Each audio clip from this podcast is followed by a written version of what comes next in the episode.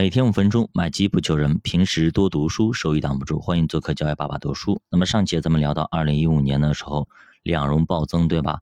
那么场外配资持续加持啊，这个时候不管是散户也好，机构也好，全部往里冲啊，甚至加杠杆往里冲啊，加很大的杠杆往里冲。所以说这波牛市是杠杆牛嘛？沪指一波流啊，在六月十二号站上了五千一百七十八点。正当全市场认为是改革牛、红利牛，然后喝彩，然后说五千点就是牛市的起点的时候啊，那这个时候呢，我也入场了啊。那个时候看着身边人所有人都赚钱了，然后就说，哎，股票到底什么东西啊？然后刚好呢，身边有一个做证券的朋友啊，然后说来开个户吧，然后给推荐了几只股票，然后看到朋友同事啊买了几个涨得很好的，又涨得到天上去了，涨势真的很喜人啊。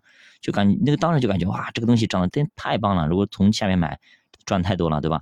所以说这个好，人都说哎哪个涨得最高，哪个好。当时啥也不懂啊，傻乎乎的买，就是谁推荐什么就买什么，哪个涨得好就买什么啊。那个时候就这样子，买进去确实赚了啊，你一个礼拜还两个礼拜赚了挺多的，哎，感觉哎这个东西哎挺好玩的嘛，啊就不用不用上班，就是不用付出什么东西，买进去它就涨，就感觉哎呀买进去就能赚钱，所以那个时候慢慢慢慢的就买了很多。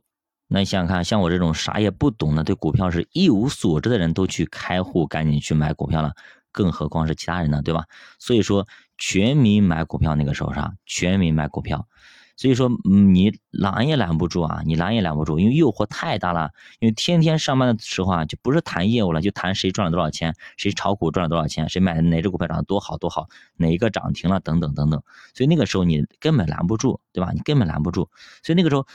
有这么个说法，叫踏空比亏损更让人难受。就本来我可以赚到很多钱的，结果呢，我错过了，比你我买了之后我亏了更难受，对吧？本来我可以赚一个亿的，结果我错过了，你说后悔吧？是不是？本来有这个命的感觉自己有这个命，结果呢怎么着？错过了，就买彩票本来想好号码了，没买，还去了彩票店，然后没买。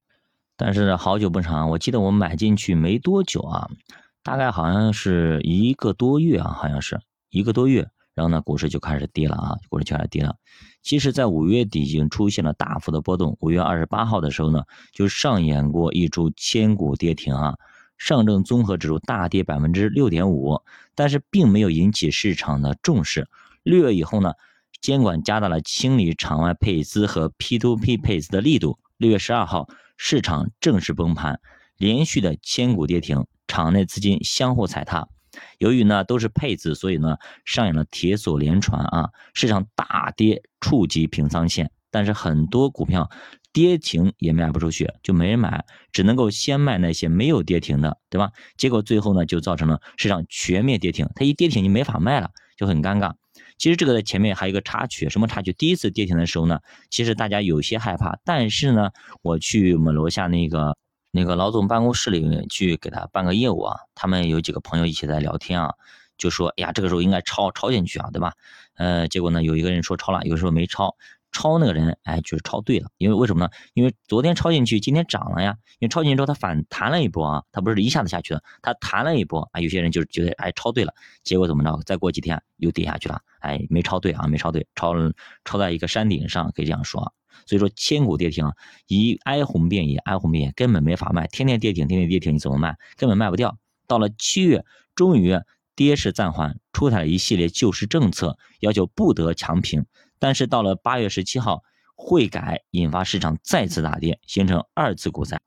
所以呢，当时我进的，我那个时候投的钱不多啊，那个时候我记得总共也就投进去五六千块钱，亏了一半啊，亏了一半，后来就出来了，呃。自此再也没有去看过它啊！但是到了二零一九年的时候，我注销账户的时候，发现里边还有个几千块钱啊，还有几千块钱。呃，当时应该不止，应该投进将近有一万块钱，我感觉应该是这样子啊。